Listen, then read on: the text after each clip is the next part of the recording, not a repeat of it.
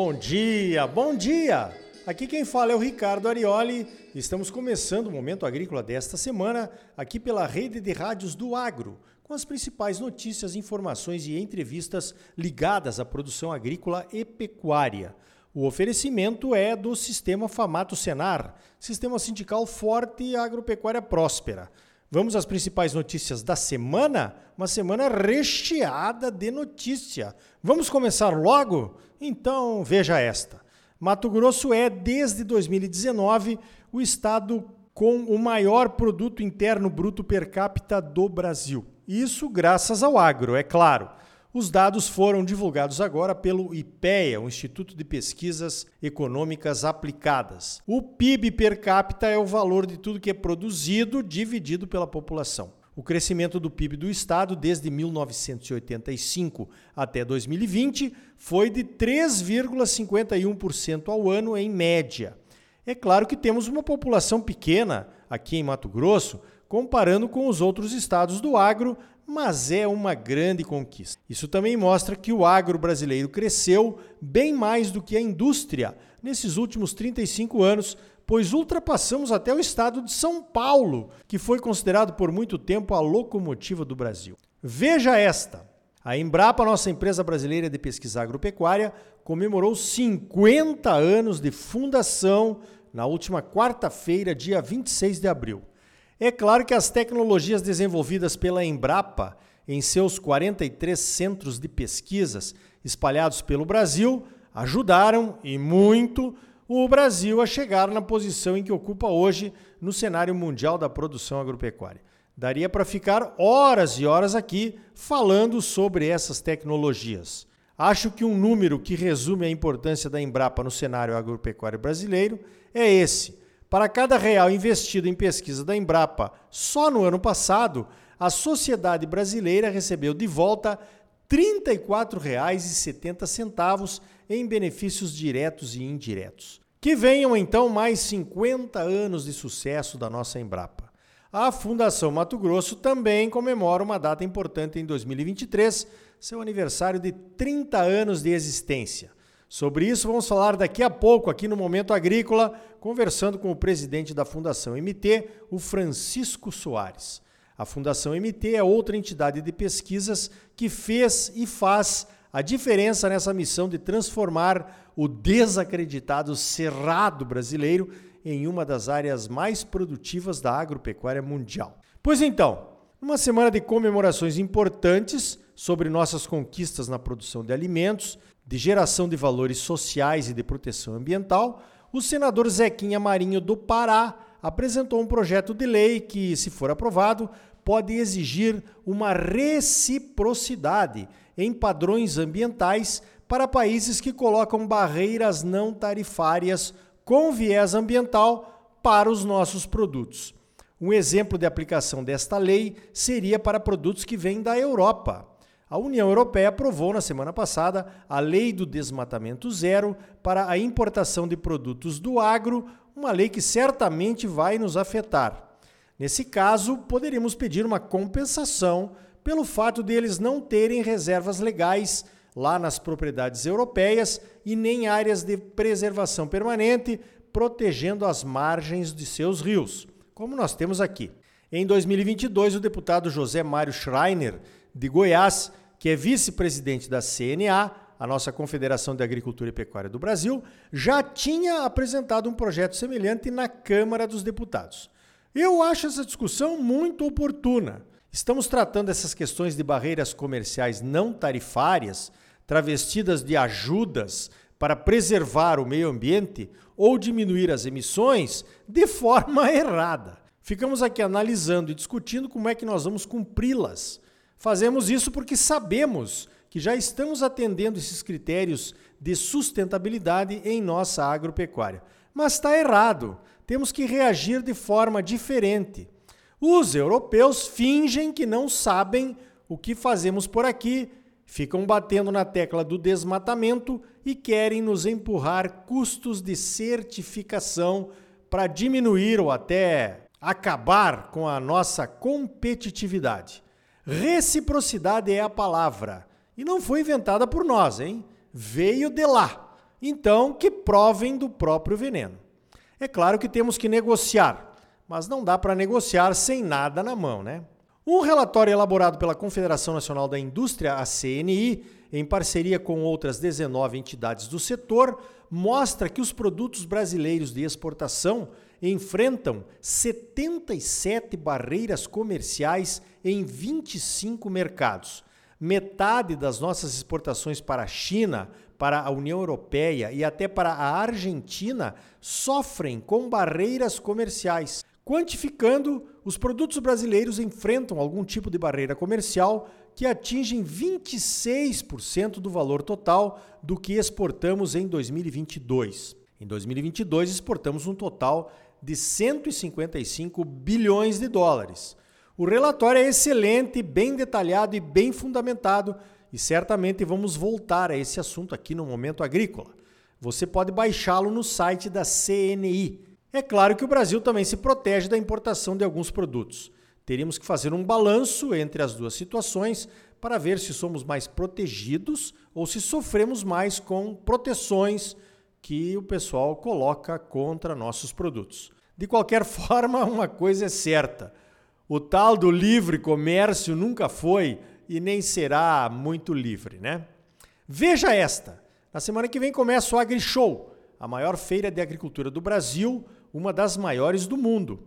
Certamente teremos novidades tecnológicas que serão apresentadas pelas dezenas de empresas participantes. O ponto fraco da feira foi a saia justa criada para o ministro Carlos Fávaro em função da presença do ex-presidente Bolsonaro na abertura do evento. Desnecessário, é a minha opinião.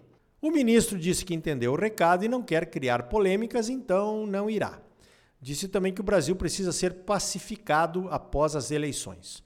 Eu concordo. Quem sabe o ministro possa começar dando o exemplo, se colocando de fato como defensor das causas do agro, como todos os outros ministros que o antecederam. Eu me lembro perfeitamente quando o então presidente da ProSoja Mato Grosso, Carlos Fávaro, e eu estivemos juntos no AgriShow a convite do Banco do Brasil para apresentar o programa Soja Plus. O Soja Plus é aquele programa de melhoria contínua criado pela ProSoja Mato Grosso em parceria com a Abiov e que fez tanto sucesso até no exterior com a assinatura de memorandos de entendimentos com a Europa e a China, nossos principais mercados.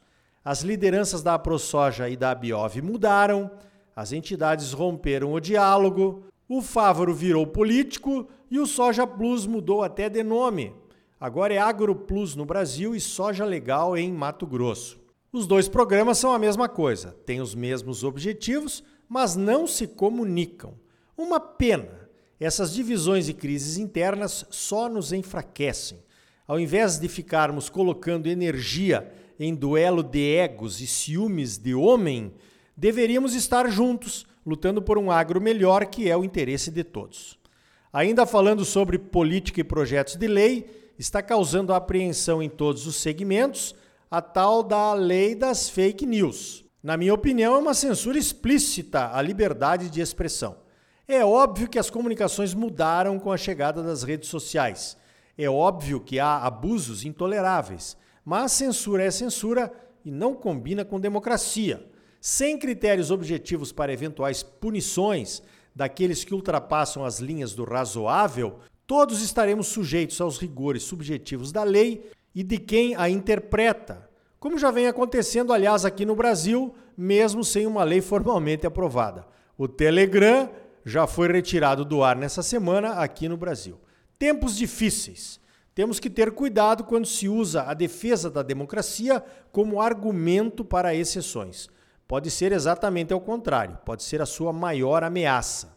Só para registro, ainda está sem resposta o pedido da CNA ao STF a respeito de providências que impeçam a invasão de propriedades privadas.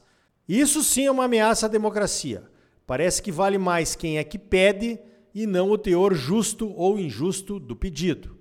Veja esta: o governo de Mato Grosso vai assumir a concessão da BR-163 no próximo dia 4 de maio, quinta-feira da semana que vem. A Rota Oeste, a empresa vencedora da concessão, um braço da Odebrecht, resolveu entregar de volta a concessão por conta da impossibilidade financeira de realizar as obras a que se comprometeu, como a duplicação da estrada até Sinop, por exemplo. A entrada do governo de Mato Grosso abrevia um rito processual decorrente da devolução que levaria pelo menos uns cinco anos até que uma nova empresa ganhasse uma nova concessão. É uma ótima solução. Mato Grosso tem pressa. A estrada de uma pista só está impraticável. Quem anda por lá, entre Nova Mutum e Sinop, sabe do que é que eu estou falando. A falta de logística está causando estragos enormes nos preços recebidos pelos produtores, sem contar no custo social das vidas que se perdem em acidentes diários. Sem obras pode piorar. O Estado negociou uma dívida de 920 milhões de reais e pretende investir 1 bilhão e 200 milhões de reais em melhorias na rodovia. Pois então, com essa agora e os investimentos necessários para as obras da rodovia BR-163, será que alguma liderança do agro terá coragem de questionar o FETAB? Teremos sorte se não tivermos aprovado um novo FETAB, o FETAB BR-163 te prepara, vivente. Ainda falando em mudanças, as obras do festejado VLT, o veículo leve sobre trilhos, uma das obras da Copa de 2014, foi praticamente toda destruída em poucas semanas por máquinas do tipo PC, tratores de esteiras e caminhões. Destruir é rápido. A obra beneficiaria a população de Cuiabá e de Várzea Grande. A conta da obra e da destruição virá para o bolso de todos os contribuintes do estado de Mato Grosso. O investimento foi de um bilhão de reais com as atualizações até agora. Levou quase 10 anos para resolverem o impasse. Não se tem notícia do que será feito com os trens que apodrecem a céu aberto ali no pátio do aeroporto de Várzea Grande. Os trens foram comprados e pagos antes da obra começar. Certamente alguns políticos da época se beneficiaram, e muito, dos valores milionários gastos na época para cumprir o cronograma e recebermos os quatro jogos da Copa no novo estádio Arena Pantanal. Alguém ainda lembra quais foram esses quatro jogos? Então tá aí, no próximo bloco vamos falar sobre os 30 anos da Fundação Mato Grosso. E ainda hoje, o que de fato se sabe sobre a anomalia da soja, aquele apodrecimento das vagens antes mesmo da maturação. E também quais foram as propostas da CNA, a nossa Confederação de Agricultura e Pecuária do Brasil, para o Plano Safra, que deve ser anunciado agora em junho. E aí, tá bom ou não tá? É claro que tá bom, você só merece o melhor. Então não saia daí.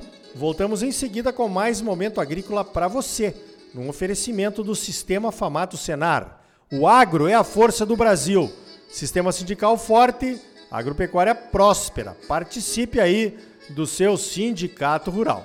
Voltamos já com mais momento agrícola para você.